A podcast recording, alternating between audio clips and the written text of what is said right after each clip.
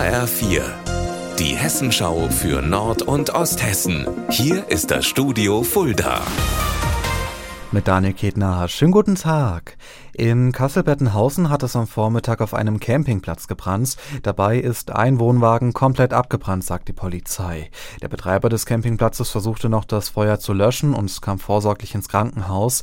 Die Feuerwehr rückt an, löscht den Brand und verhindert, dass er auf die umliegenden Wohnwegen übergreift.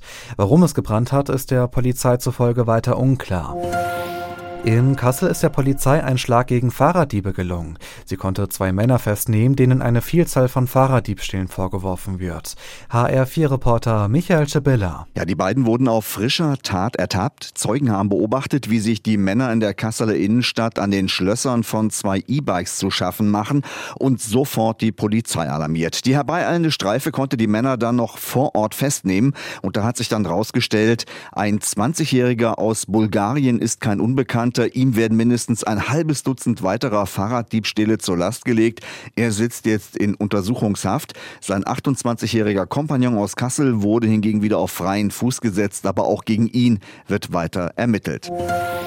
Einer der bahnbrechendsten Künstler der Pop-Art ist heute in Fulda.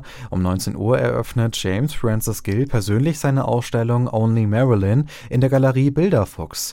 HR4-Reporter Carsten Gohlker. Er ist der Meister der grellen Farben und er reiht sich nahtlos ein in die Reihe der bahnbrechenden Künstler der Pop-Art, also Roy Lichtenstein, Tom Wesselmann, Andy Warhol und Robert Rauschenberg. Und er kommt tatsächlich selbst nach Fulda, um seine Ausstellung, die unter anderem auch seinem späten Schaffen gewidmet ist, zu eröffnen.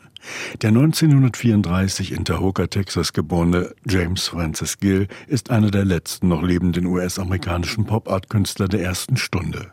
Auf dem Höhepunkt seiner Karriere zog sich Gill 1972 zurück, um erst nach rund 30 Jahren wieder im Kunstmarkt zu erscheinen mit seinem besonders farbenfrohen Spätwerk.